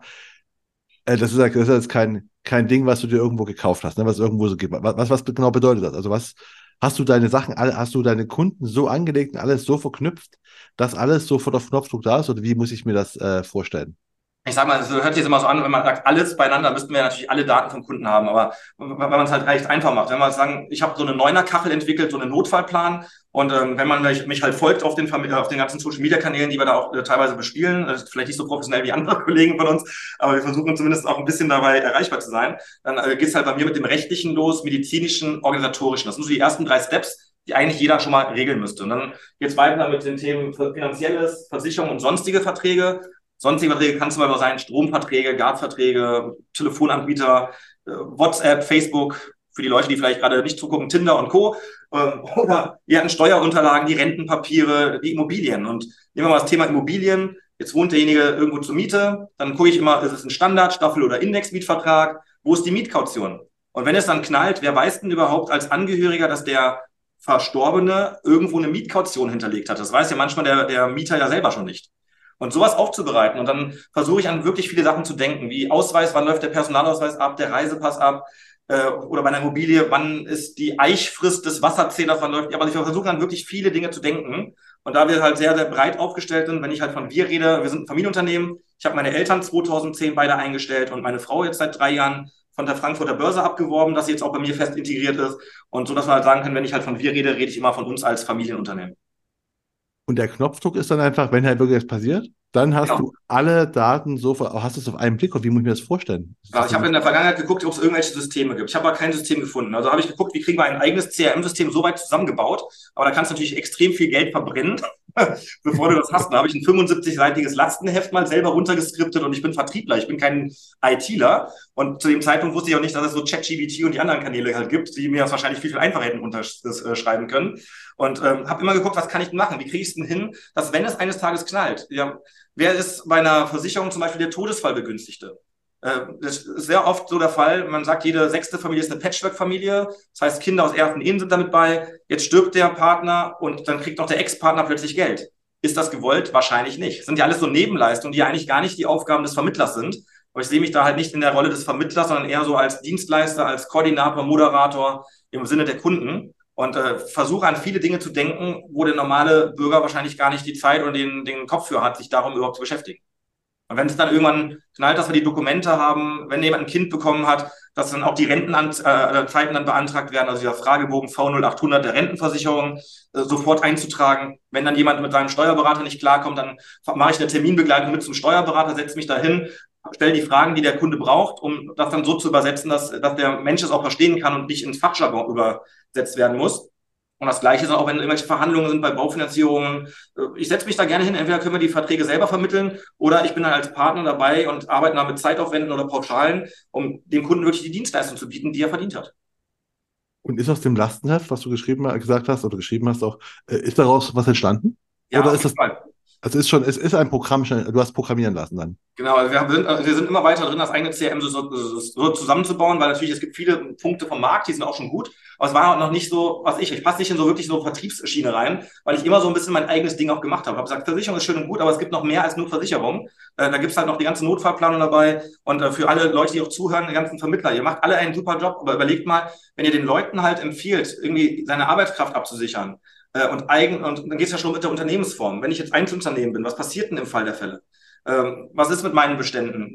Wer, wer kriegt das alles? Hat meine Frau die Genehmigung? Weiß die überhaupt, was Sache ist im Fall der Fälle? Das heißt, nicht nur für die Kunden immer da zu sein, sondern auch mal vielleicht bei sich selber zu gucken, was kann ich denn als Vermittler machen, um mich betriebswirtschaftlich aufzustellen, dass ich eben nicht von Monat zu Monat mit irgendwelchen Vorschüssen in, in strukturierten Vertrieben oder mit irgendwelchen äh, anderen äh, Zuschüssen von irgendwas oder Darlehen mich über die Runden zu halten. Das wird der Kunde merken. Und ich habe da so zwei, zwei schöne Sprüche, die ich mir mal aufgeschrieben habe. Der Bankberater kann Bank und nicht Geld.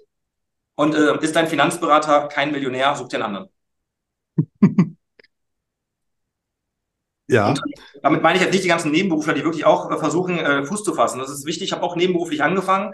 Also würde der, der, Satz ja auch auf mich nicht zutreffen, weil ich war immer halt dabei, war immer fleißig und bin auch der Meinung, dass jemand, der fleißig ist, immer auch den Talentierten auf Dauer immer überlegen sein wird. Ähm, weil, ne, wenn Fleiß mit Talent zusammenkommt, bist du unschlagbar. Und du brauchst halt nicht alles selber können, sondern du weißt auch, du hast ein großes Netzwerk und kannst auch, gerade, gerade wenn du den Jungmakler-Award auch anguckst, die ganzen Jungmakler, die dabei sind, die jetzt gerade starten oder schon ein bisschen dabei sind, die haben auch alle ihre, ihre Nische. Und wenn du mich fragst, welche, welche meine Nische ist. Ich liebe Menschen, aber ich habe mich ganz klar auch positioniert als Familienunternehmer und eben für Privathaushalte, weil ich genau weiß, jeder Familienunternehmer ist irgendwo Privathaushalt. Und da sind natürlich nochmal ganz andere Spannungsfelder drin, als wenn ich jetzt irgendwo externe Unternehmen leite als Angestellter und dann kann ich nach Hause kommen, habe meine Ruhe und bin nicht mit den ganzen Spannungen von einem Familienunternehmen betroffen. Aber du bist doch regional aufgestellt, oder? Deine Beratung und sowas, alles klingt so, also du machst äh, International sogar. Ich habe sogar Kunden, die irgendwie in Kathmandu in Nepal wohnen, äh, mittlerweile gezogen sind oder nach New York gegangen sind. Die aber, die ja aber, die kommen von euch. Oder sind die, sind, hat jemand aus Kathmandu sich überlegt, ich google mal nach äh, guter ja, Versicherungsberater dann kamst du raus. Ich habe immer wieder hin und wieder, wir sind jetzt auch bei, bei den einzelnen Bewertungsportalen auch gar nicht so schlecht unterwegs, so mit Google und Co. Da haben wir auch wieder so zwei, drei Mal im Monat auch Anfragen, aber die nehmen wir nicht, weil ich sage, ich arbeite nur auf Empfehlungsbasis von bestehenden Kunden. Und da Google nicht mein Kunde ist, nehme ich diese Kunden auch nicht an und schicke die dann einfach weiter an andere Leute, weil ich mir sonst selber nicht treu wäre.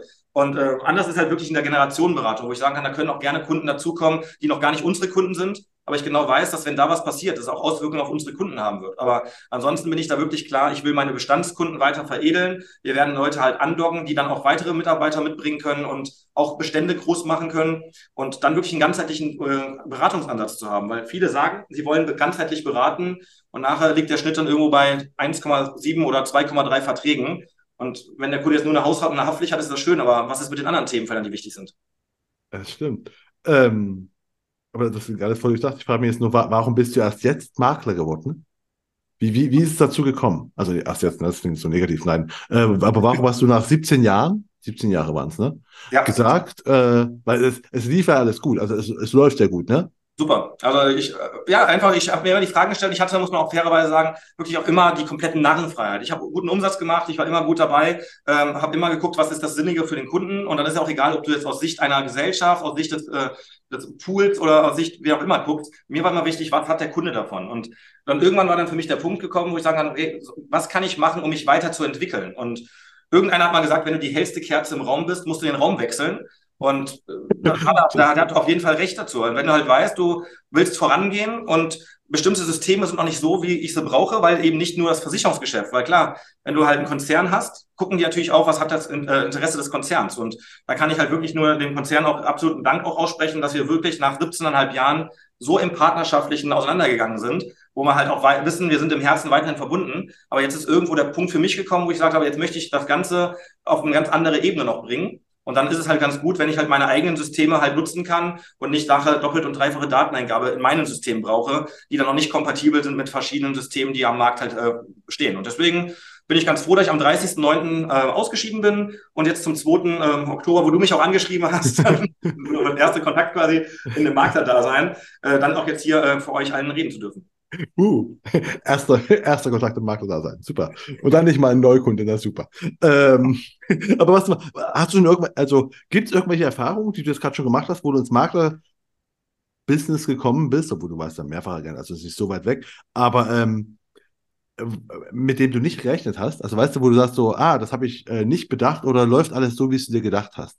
Ich sag mal so, die, die, die Wertschätzung von, egal ob es jetzt wirklich eine Vertriebe sind oder so, die mir entgegengebracht wurden, die sind sowas von, von Wahnsinn, weil ich auch in der Vergangenheit immer geguckt habe, dass ich wirklich auch mit allen immer auch äh, gut und fair umgehe. Und wenn man mich nach meiner Meinung fragt, muss halt jeder damit rechnen, dass er eine Meinung gesagt bekommt, die er nicht hören will. Aber entweder er fragt mich und will die ehrliche Meinung haben, ich werde mich nicht für irgendjemanden verbiegen und das ist egal, ob das nachher irgendwelche Vorstände, Aufsichtsräte sind oder der normale Angestellte vor Ort ähm, jeder soll so behandelt werden mit Respekt, äh, wie du auch selber behandelt werden möchtest. Und deswegen, ich kann aktuell nur sagen, es jetzt, sind ja erst ein paar Tage, aber die Anbindungen, die ich brauchte, die sind so schnell, die sind so schnell unterwegs gewesen. Alles, was die brauchten, habe ich denen sofort geliefert. Wir hatten schon am 2. Oktober, also am ersten Tag, hatten wir sofort die ersten äh, Anbindungen sofort stehen. Und ähm, viele haben mich gefragt, wie ich das gemacht habe. Ich bin halt gut vorbereitet weil ich überlasse da nichts dem Zufall. Und äh, ich brauche auch keinen Plan B, C, D, natürlich habe ich den auch, aber ich, Plan A muss funktionieren. Und ich ver verlasse mich darauf, auf meine auf, auf meine Fähigkeiten und ich weiß, dass ich auch anstrengend sein kann, wenn ich irgendwas brauche.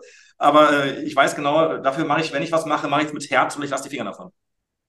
Was ich und deswegen freue ich mich, dass ich da eben verschiedene äh, Ansprechpartner habe, die ich auch in der Vergangenheit schon immer hatte und da ändert sich nichts dran, außer dass eben vielleicht ein Logo nachher eine andere Farbe hat. Aber letztendlich, es ändert sich ja nichts an meinen Werten, denen ich gegenüber meinen Kunden halt auftrete.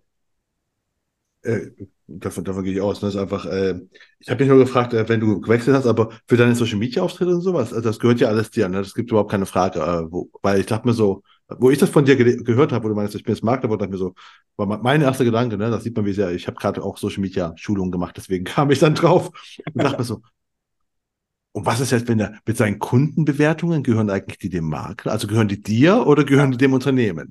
Nein, das war mein allererster Gedanke, ne? Genau, ich habe ich hab immer, also alle, alle Programme, die ich für in der Vergangenheit hatte, sind auch alles meine eigenen Programme, die ich halt genommen habe.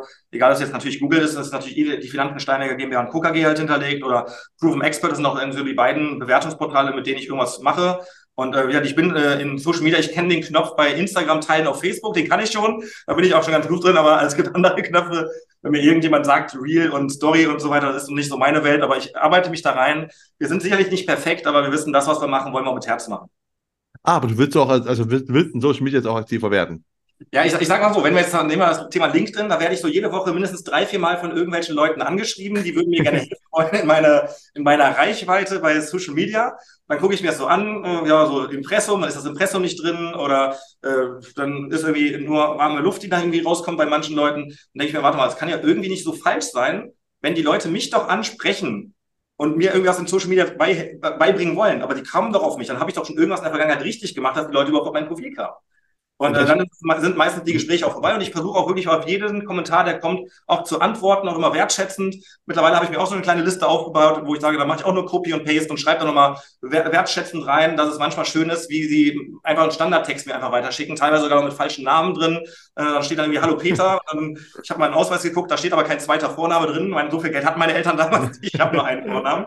Und dann weiß ich genau, okay, äh, ja, es äh, ist oftmals mehr Schein als Sein. Das ist in allen Bereichen ja so. Und ich gucke einfach nur, welche Partner kannst du nehmen. Und deswegen, ich freue mich auch hier heute bei dir in der, in der wie nennt man das, Sendung, im Podcast mit dabei. Im Podcast. Ja, genau. Und deswegen, ja, ich freue mich hier alle für euch alle so ein bisschen was auch zu erzählen, so aus meinem Werdegang, was da vielleicht einer auch mitnehmen kann. Ähm, ja, was man noch mitnehmen kann, weil, weil du sagst nämlich, dein, dein, dein äh, LinkedIn bist du schon aktiv und postest auch schon regelmäßig Sachen. Weil du bist bei mir immer aufgefallen halt, weil ich schon vorhin in der Einleitung auch sagte, ähm, Speaker, aber mit VR-Brille hast du immer dabei gehabt. Da ich mir so, was ist das? Übt er, also ich habe dann schon mitbekommen, okay, du bist Speaker, du hast eine Ausbildung, hast du auch vorhin auch gesagt, du hast eine Ausbildung gemacht und hast auch schon, äh, wie nennt man denn, größere Auftritte, Speaks? Ja. so, äh, ja. vor, vor größeren Menschenmengen geredet, wie ich gerade hörte, wirst du jetzt Ende Oktober, ja, aber es noch nach unserer Aufzeichnung wirst du der Frankfurt Jahrhunderthalle vor 2000 Leuten reden. Ne, war es doch. Ähm, was hat es mit der VR auf sich? Also warum hast du eine VR-Brille dazu? gebraucht. Ich sag mal, sag mal so, bei der damaligen Speaking-Ausbildung, die wirklich auch gut war, ich hatte auch gute Speaker-Kollegen dann, die mich ausgebildet haben. Und dann äh, arbeitest du natürlich mit künstlicher Intelligenz. Das heißt, du kriegst so eine Brille äh, aufgezogen. Jetzt muss man sich das so vorstellen, ähm, als wenn du auf einer Bühne stehst. Das heißt, du ziehst dir diese Brille an. Ich habe mir mehrmals wirklich eine blutige Nase gehauen, weil ich irgendwie die Brille aufgezogen habe. Und dann geht es darum, ich habe mein Büro zum Beispiel, links von mir sind die, da muss man sich vorstellen, links von mir sind die Stühle von den Kunden. Das heißt, in der, in der, mit dieser VR-Brille, wo ich da unterwegs bin, habe ich gemerkt, dass ich einen sehr linksdrastigen äh, Drang habe. Also, dass ich, wenn ich in der Rede bin, ich sehr, sehr viel linkslastig arbeite, mit der linken Seite vom Publikum, weil natürlich bei mir die rechte Seite ist eine Wand. Da rede ich halt selten gegen. Also manchmal hat man das Gefühl, wenn man mit den Kindern redet, man redet gegen eine Wand. Aber aber äh, auch komplett wertschätzend gemeint. Und äh, dann habe ich mit dieser VR-Brille gearbeitet und um eben so rhetorische Skills zu lernen, zu sagen, okay, dann keine Ahnung, fällt mal irgendwie äh, virtuell irgendwie eine, eine Lampe runter oder es kommt im Hintergrund irgendein Geschrei oder irgendwas. Alles das, was so im täglichen Tun ja auch beim, beim Berater ja passieren kann. Und so habe ich halt diese Brille auf und dann kannst du einstellen, redest du vor zehn Leuten, vor 100 Leuten, vor 1000 Leuten. Und äh, der misst dann auch, wie viele äh, Laute hast du drin, hast du irgendwelche Äs, Üs, Os, irgendwelche, wie, wie ist deine Redegeschwindigkeit, äh, bist du im Blickkontakt mit dem Publikum? Und dann, ja, du stellst dich da hin, hast die Brille auf und du denkst in dem Moment, du stehst auf der Bühne. Und du bewegst dich auch so. Und dann, ich weiß nicht, wie ich habe hinter mir so eine Schiebetüre, da bin ich so oft gegengedonnert, äh, weil ich einfach nicht gemerkt habe, dass ich mich überhaupt bewege. Aber äh, zwei Fragen fallen mir ein. Hilft das denn gegen Aufregung von Menschenmassen zu reden? Also wenn jetzt 2000 Leute ist wahrscheinlich, ich gehe davon aus, du redest nicht jeden Tag vor 2000 Leuten. Ja, aber es, äh, es, können, es können gerne mehr sein. Wenn ich da mein Herzens, äh, Herzensthema rausbringen kann, kann, kann die Bühne nicht groß genug sein. äh, natürlich äh, gehört dazu, glaube ich, bei jedem äh, Speaker auch, dass du natürlich dich auf das Publikum auch einstellst, weil es geht ja auf der Bühne nicht um mich. Es geht darum, äh, den Menschen, die da im Publikum sind, die mir ihre Zeit schenken, eben nicht die Zeit zu klauen, sondern wirklich wertvolle Impulse geben. Und ich möchte lieber, äh, für mich ist klar, ich bin, ich will es fürs Wachrüttelthema da sein. Ich möchte Themen ansprechen, die eben nicht jedermanns Sache sind, die nicht gerne im Kopf sein sollen. Aber warum? Das ist doch nur ein Gedankengang. Wenn du halt merkst, du kannst wirklich inspirieren und auf der Bühne Emotionen auslösen und auch die Menschen zum Handeln also bringen, dann ist das für mich eine richtige Wertschätzung, wenn du sagst, du hast Standing Ovation bei einem Thema, was eigentlich ein Tabuthema auf der Bühne ist. Aber warum ist es ein Tabuthema? Es ist doch nur ein Tabuthema, weil es in unseren Köpfen ein Tabuthema ist. Wenn ich mit Menschen rede und sage, wie möchtest du mal beerdigt werden? Friedhof, Friedwald, auf See, Urne oder, oder Seebestattung, wie willst du es haben? Und wissen es deine Angehörigen. Und äh, das ist das, der, der Punkt, Marco, der die meisten Leute nicht besprechen. Eines Tages sterben wir. Und wenn dann der Angehörige noch nicht weiß, wie wolltest du eigentlich beerdigt werden, kannst du doch heute schon dafür sorgen, dass diejenigen im Fall der Fälle weniger Brassel haben. Und wenn ich sowas halt auf einer großen Bühne bringe oder das Thema Organspende, ne, das in Deutschland ist noch so ein Thema, da musst du aktiv sagen, dass du Organe spenden willst. Fährst du über die Grenze Österreich, Holland, der Schweiz, wirst du automatisch Organspender, da musst du automatisch widersprechen. So, wenn das alleine heute schon mitgenommen wird, aha, ich fahre über die Grenze, bin automatisch Organspender, wunderbar, dann weiß ich doch einfach, wir haben ein bisschen was für den Weltfrieden getan und können vielleicht den einen oder anderen Menschenleben retten, weil wir einfach uns darüber mal unterhalten haben. Ja, ich habe gerade noch, äh, wenn du sagst, ins Handeln kommen, ist es denn auch, also du, du machst du schon mehrere, also du bist schon häufiger als Speaker aufgetreten, ne? Ja. Kommt, entstehen daraus auch Neu, nee, Neukundenkontakte können nicht entstehen, weil du ja keine Empfehl weil die Empfehlungen brauchen. Ja, doch, das ist der, der Punkt, den wir gerade aufbauen. Wir bauen gerade noch komplett äh, Werbe, eine Webseite im Hintergrund, wo man wirklich sagen kann, wir möchten halt ähm, exklusiv, will ich das für meine Kunden halt machen oder wir als Team grundsätzlich für unsere Kunden, die schon da sind. Aber wir wollen natürlich auch die Leute auch abholen, die sich auch dran, äh, also die auch orientiert werden wollen. Zu sagen, was muss ich denn machen? Wie gehe ich denn strukturiert vor? Oder wenn ich jetzt, ich habe viele Anfragen aktuell von Vermittlerkollegen aller Gattungen, ne, von Ausschließlichkeit, Mehrfagent, Makler, auch Honorarberater, die uns anfragen und sagen, ja, wie machst du das mit den honorierbaren Serviceleistungen? Wie funktioniert das bei dir? Kannst du uns mal Tipp geben. Dann sage ich, ja, frag doch einfach mal die Kunden, was die eigentlich haben wollen, schreib mal runter, schick uns das einfach mal nach einem Monat rüber, was du alles gemacht hast, dann entwickeln wir einen Plan, wie wir auch andere Vermittler halt vielleicht weiter befähigen können, wirtschaftlich besser aufgestellt zu sein, um dann vielleicht den Ertrag, wenn jemand sagt, ich will kein Geld vom Kunden nehmen, ja, dann nimm einfach trotzdem das Geld und investiere das Geld eben in die Kundenbeziehung rein. Mach irgendwelche Events, nimm vielleicht einen Juristen mit dabei, der das Thema aus juristischer Sicht macht. Ähm, ich bin jetzt am, äh, im November auf einem zum Todlach-Seminar heißt das von einer sehr, sehr lieben Kollegin, der Kerstin Spör, die das Lachtelefon erfunden hat. Muss man einfach mal gucken. Die sind auch aktuell, ist die auch ähm, noch in, ähm, in, ähm, für einen Preis nominiert, für einen Ehrenamtspreis. Da sind ehrenamtliche Leute, die während der Woche, montags bis sonntags, lachen am Telefon, um Menschen, die in irgendeiner Situation sind, äh, helfen zu können. Dass man sagen, hat jemand Depression, hat keinen, mit dem er reden kann, dann rufen die das Lachtelefon an. Und alleine solche Punkte, wenn du solche Menschen halt kennst, das ist inspirierend, weil du einfach weißt, du kannst vielleicht den einen oder anderen auch mit positiver Energie halt äh, weiter durchs Leben schicken lassen. Warte mal, ich rufe bei dem Lachtelefon an und dann lacht jemand nur. Genau, kannst du gerne testen. Können das ja live ruf das Lachtelefon an. Da sind dann Menschen, die mit dir begleitendes Lachen machen. Und das ist doch genial, wenn du einfach sagst, wie, wie cool ist denn sowas, wenn du einfach weißt, und Lachen ist doch so schön. Und ich war vor kurzem war ich bei einer, bei einer, bei einem Lach-Yoga-Session äh, so, ich glaube, die Leute, die draußen waren, die haben alle wahrscheinlich gedacht, was sind das für Verrückte da drin? Das ist wie gewaltfreien Tee im Altenheim trinken oder so, irgendwie wir klatschen unseren Namen. Aber das ist lustig, weil wenn du dann wirklich sagst, du bist am Lachen, hast Lach-Yoga und da gibt's halt richtig Lach-Yogi-Meister äh, in Deutschland und so weiter, die das Thema halt wirklich können. Und ey, dir geht's danach besser. Und du kannst, ich hatte nach dem Tag oder nach den zwei Stunden, die wir da gemacht haben, hatte ich Muskelkater in den, in den, äh, in den Kiefergelenken vor lauter Lachen. Voll geil. Ich habe mir von dem Gespräch heute würde ich vieles erwarten. Ich hätte aber mit Sicherheit nicht vor dem Gespräch gedacht, wo wir über den Tod mitreden, dass wir irgendwann zum Thema, ich habe äh, Muskelkater vom Lachen kommen. Ja. Also möchte ich mal festhalten. Das wäre, das ist, äh, ja, das hätte ich nicht erwartet. Ja, wir hatten, wir hatten auch, ich hatte mal eine Kundin, die ist leider mittlerweile verstorben, die hatte damals äh, gesagt, sie wusste, sie hat Krebs, Endstadium und es ist bald vorbei. Und dann äh, habe ich einen guten Kontakt auch zu einem Bestatter und dann habe ich gesagt, hier, äh, ich habe eine Kundin, die würde mal gerne Probe liegen im Sarg machen. Dann sind wir da hingefahren, haben die den Deckel aufgelassen, haben sie reingelegt, dann hat sie gesagt, sie fühlt sich unwohl. Meinte ich, ja gut, wir können jetzt natürlich Probe liegen in der Urne machen, das ist aber, da bleibst du halt sofort. Und dann hat sie sich aber die Urne dann direkt bei dem Bestatter ausgesucht, hat die schon angezahlt, hat gesagt, ja, dann habe ich das Thema geregelt, hat auch schon ihre Traueranzeige gemacht. Das Einzige, was sie sich noch nicht getraut hatte, war das genaue Datum einzutragen. Aber da weißt du, da hat man mit Humor genommen. Da hat sie gesagt, komm, und dann sagt der Bestatter, das kommt gar nicht so selten vor, dass sich jemand wirklich da äh, erkundigt, ob der mal gerade Probe liegen im Sarg machen kann. Rand, ich lerne sehr viel heute. Sehr schön. Ähm, ich habe mir vorhin noch eine Sache aufgeschrieben. Wir sind, wir sind fast schon zum Ende, aber ich bin gerade bei dem VR, wo du erzählt hast, ähm, das hast du gemacht, um auch äh, Reden zu üben. Ich, ich dachte eigentlich mal, ich dachte, du hast das gemacht, um quasi, dass man weiß, wie es ist, vor vielen Leuten zu stehen und weniger Aufregung, aber es ist einfach, dass man auch äh, äh, äh, Rück Rückkopplung bekommt, wie schnell man redet und so weiter und so fort. Finde ich ja geil. Äh, glaubst du, das könnte auch eigentlich in der, in der Versicherungsberatung, weil ich weiß ja, die Ergo macht ja VR-Beratungsübungen mhm. Äh, quasi äh, im Metaversum. Ist das, glaubst du, das könnte wirklich was, was, was sein, was Leute einfach ja, verbessern können, ihre Beratung? Weißt du, wenn sie mit so einer VR-Brille das üben? Ich, ich, glaube schon daran, dass äh, mit äh, künstlicher Intelligenz, ist ja auch nichts anderes als eine künstliche Intelligenz, du kannst natürlich dann auch äh, deine, deine Vortragsreihen, äh, je nachdem, ob du Public Speaking willst, ob du, es kommt immer darauf an, was, was möchtest du damit bezwecken. Wenn du sagst, ich verstehe auf der anderen Seite den Kunden und der eine möchte Zahlen, Daten, Fakten, der andere möchte einfach nur Spaß haben und nachher unterm Strich irgendwann unterschreiben.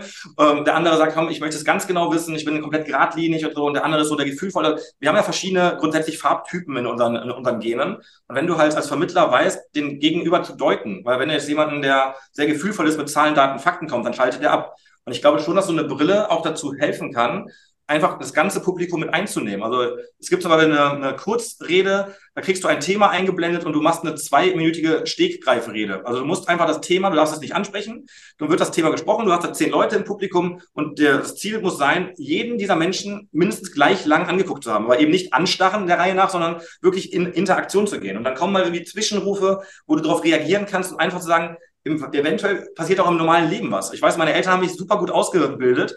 Die sind dann einfach aufgestanden, als ich mit denen versucht habe, so ein bisschen das 80 Millionen Gespräch zu üben. Damals äh, sind die aufgestanden, weil ich Papa mal aufs Klo gegangen, Mama mal zum Bügeln gegangen. Und die haben das aber extra gemacht, weil die wollten, dass ich meinen roten Faden nicht verliere, dass wenn irgendwann die Katze knabbert oder irgendwas anderes gerade passiert, ähm, dass du genau weißt, okay, du hast hier ein Thema, wo du weiterhelfen kannst. Und deswegen, ich, ich bin der Familie total dankbar und äh, es gibt ja nichts Geileres, als nachher seine Eltern und seine Frau mit als Arbeitgeber zu haben. Ne? Ja, definitiv. Also ne? Familienunternehmen und zwar wortwörtlich. Äh, super. Ähm, wir sind jetzt einfach und, schon. Um die, und um die Frage komplett zu Ende zu beantworten, da bin ich gerade ausgeschliffen, sorry.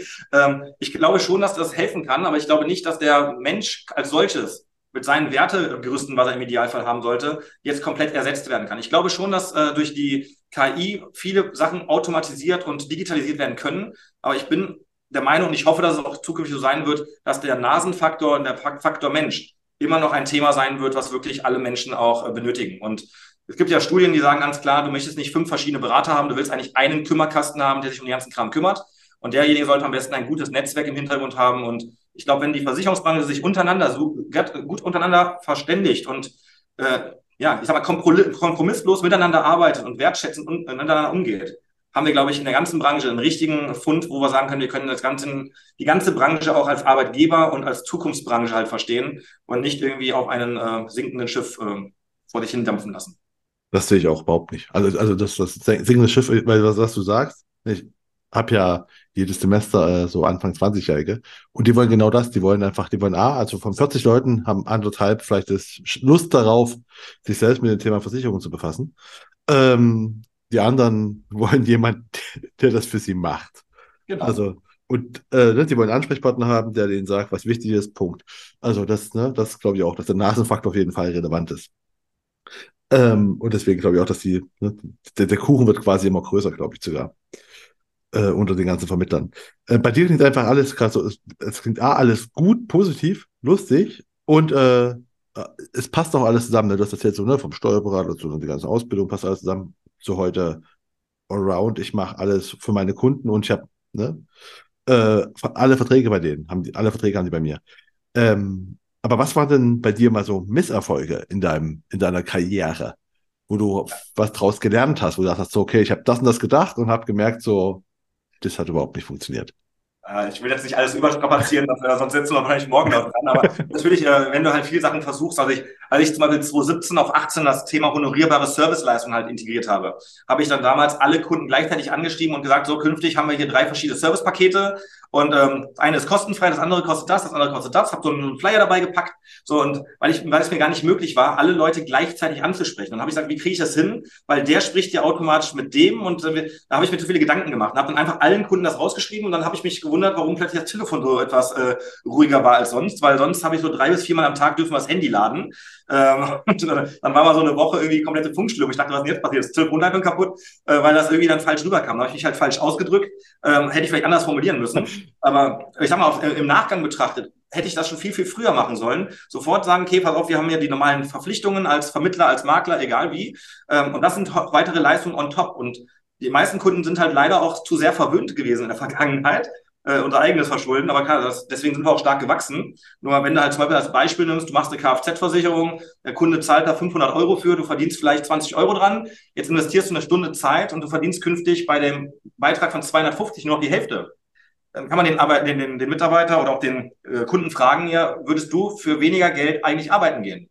Und dann verstehen die es eigentlich relativ schnell, dass äh, eine gute qualitative Arbeit auch honoriert werden muss. Und wir sagen einfach, das Geld, was wir halt einnehmen durch die Servicegebühren, das ist meistens im Januar, dann haben wir die, Jahres die Jahreseinnahmequelle schon am 1.1. quasi eingebucht und haben halt einen ganz anderen Standing, weil wir sagen können, wir stehen nicht mit dem Rücken zur Wand, sondern wir können wirklich auch viel investieren in eine eigene Kundenzeitung, in eine eigene App, in sehr, sehr viele äh, Sachen, die dem Kunden auch nützen. Weil ich kann so viele Sachen schön, toll programmieren lassen. Äh, wenn die uns helfen, ist schön, aber wenn sie dem Kunden helfen, wäre es noch viel besser.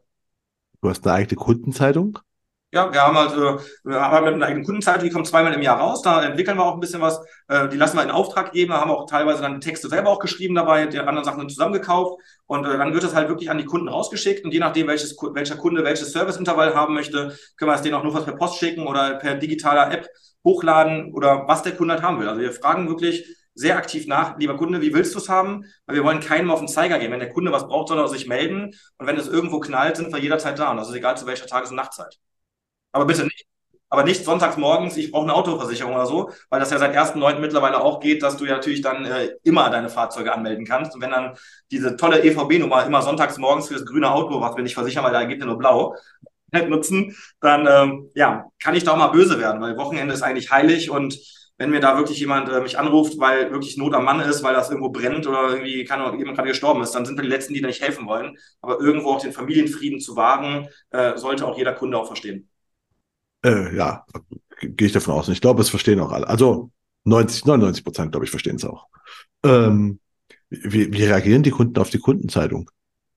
Noch ja, ich sag mal so, wenn, äh, wenn du die fragst, äh, und was findest du toll? Dann sagt er ja, habe ich mir noch nicht angeguckt. Also ich, hab so. hab mal, also ich, ich kann halt schon sehen, dass wenn wir was rausschicken, dass so zwischen 80 und 85 Prozent die zumindest schon mal angeklickt haben, was ja schon keine schlechte vielleicht schlechte Quote. So, wenn wir irgendwie auch auf den Social Media Kanälen, ja weiß nicht, so riesige Follower, das kann ich ja vielleicht durch das Podcast hier noch ein bisschen ändern, äh, gerne in Kontakt auf, aufnehmen, dann ähm, sehe ich halt auch, dass gerade hier bei den äh, Social Media Kanälen, wenn ich da, kann auch bei LinkedIn irgendwie meine 800, 900 Leute habe und ich sehe da plötzlich eine Impression von 1100 Leuten, dann habt ja quasi mehr angeklickt, als ich überhaupt an, an äh, Leuten da drin habe. Oder bei, bei Insta das Gleiche, da sind auch 60, 70 Prozent meiner, meiner Follower quasi auch automatisch immer die, die es irgendwie angeklickt haben. Ähm, das zeigt eigentlich, dass ich nicht die riesige Followerzahl brauche, sondern eigentlich meine Community in den einzelnen Kanälen halt habe und ich darüber mit denjenigen Kontakt aufnehme. Ja, absolut. Ähm, ja, jetzt sind wir eigentlich schon am Ende, wo ich noch drei Fragen habe zu dir zum Schluss. Kannst du vier äh, Fragen. Ne, neben den vielen Fragen, die wir schon hatten jetzt mal. Ähm, und zwar meine erste Frage ist immer meine, an meine Gäste. Was denn der beste Tipp war, den du in den Anfangszeiten mal bekommen hast, den du einfach immer noch wertschätzt? Sei fleißig, hör zu oder hör genau zu. Der Mensch hat zwei Ohren und einen Mund. Das äh, sollten wir uns öfters mal äh, äh, verinnerlichen. Sei authentisch und verbieg dich nicht für andere. Okay, und was hättest du gern schon am Anfang gewusst, was du dir selbst so quasi hart erarbeiten musstest? Dass wir alles nur Menschen sind und äh, Menschen sind für Menschen gemacht. Wie meinst du das also, im Zusammenhang mit? Der Mensch ist keine Maschine. Du auch sagst, du darfst Fehler machen. Du darfst, also ah, okay. ich sage mal, ich bin in die ersten 100 Beratungen reingegangen und dachte mir, der Kunde könnte mich irgendwas fragen, was ich nicht weiß. Und dann habe ich aber irgendwann gesagt, weißt du was? Das ist gar nicht so schlimm. Notfalls sagst du einfach, warte mal, ich glaube, sich hat was in der Gesetzeslage geändert. Ich muss das nochmal in Erfahrung bringen. Ich melde mich morgen, sobald ich dann eine Info habe. Ist das für dich in Ordnung? Also das heißt, keiner beißt dir da irgendwie den Kopf ab, nur weil du gerade irgendwas nicht weißt. Das macht dich auch authentisch. Wenn du sagst, du bist immer allwissend und kannst überall durch die Gegend laufen. Ich äh, halt schon von mir, dass ich denke, ich bin in vielen Bereichen halt äh, gut unterwegs ich habe zwar keine Ahnung, wie unsere Waschmaschine funktioniert, aber da kenne ich mich einigermaßen mit Finanzen aus. Sehr gut. Ähm, die letzte Frage ist immer, welche drei Bücher kannst du empfehlen? Oder welche Bücher kannst du empfehlen, die man mal gelesen haben sollte? Wie ich weiß, wird es nicht per Anhalter durch die Galaxis sein, weil du nicht wusstest, dass die Antwort auf alles 42 ist. Ja, das weiß ich jetzt, habe ich was gelernt. also ganz klar vorne, werteorientierte Führung von Familienunternehmen. Werteorientierte Führung von. Das, okay, von wem ist das? Verlag ah. Springer Verlag.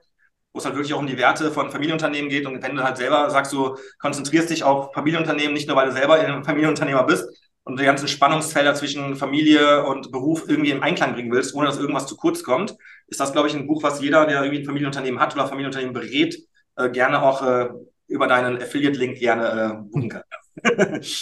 Ansonsten klar, die äh, Tobi Beck, die Rede deines Lebens. Da geht es um äh, Speaker, vermute ich, oder? Genau, Tobi Beck, der Speaker, genau, der hat die Rede deines Lebens äh, geschrieben. Das ist ein äh, Spiegel-Bestseller im Garbal Verlag. Auch ein sehr, sehr gutes Buch, ähm, wo du halt wirklich mit deiner eigenen Story ähm, quasi auch Menschen berühren kannst. Und äh, auch ein drittes Buch, was äh, neben ganz vielen Büchern, die ja schon in, in Podcast-Folgen bei dir auch erwähnt wurden, da würde ich sagen Sales Code 55. Sales Code 55 aus einem Zusammenschluss von sehr, sehr guten Speakern, äh, äh, von europäischen äh, Top-Speakern, die auch da in diesem Sales Code die Erfolgsgeheimnisse quasi Europas Verkaufselite halt ähm, mitmachen. Und da sind halt viele Punkte drin, wo sehr viele Parallelen auch sind und viele auch andere Ansätze. Und ja, da sind sehr, sehr viele schöne Punkte drin, die sich jeder auch zu Nutzen machen kann.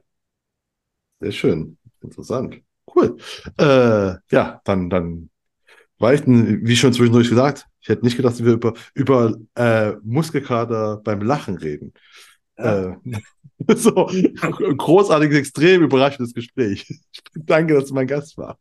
Ich danke dir, lieber Marco. Ich vermute, Sie haben auch nicht erwartet, dass wir so viel lachen werden bei dem Thema. Und ich hoffe, Sie fanden das Gespräch genauso interessant und unterhaltsam wie ich. Und würde mich natürlich extrem freuen, wenn Sie den Königsmacher Podcast auf der Plattform Ihrer Wahl abonnieren und bewerten würden. Und damit verabschiede ich mich von Ihnen. Das war die Königsmacher-Folge mit Christoph Steinberger. Mein Name ist Marco Petersohn. Ich bin Ihr Ass im Ärmel, wenn es um Social Media und digitale Kommunikation der Versicherungsbranche geht. Auf Wiederhören.